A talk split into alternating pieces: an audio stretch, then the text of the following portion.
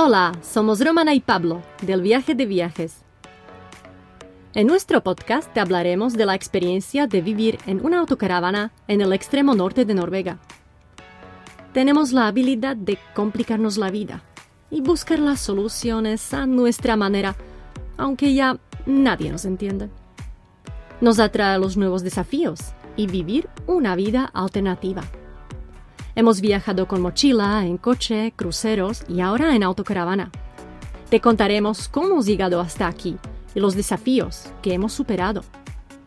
Dicen que los extremos se atraen y nosotros queremos hablarte también de eso. Te explicaré cómo he pasado de ser profesora de química en un buen instituto con mi traje y mis tacones a cortar cabezas de pescado durante jornadas maratonianas en una fábrica de pescado. ¿Nos acompañas?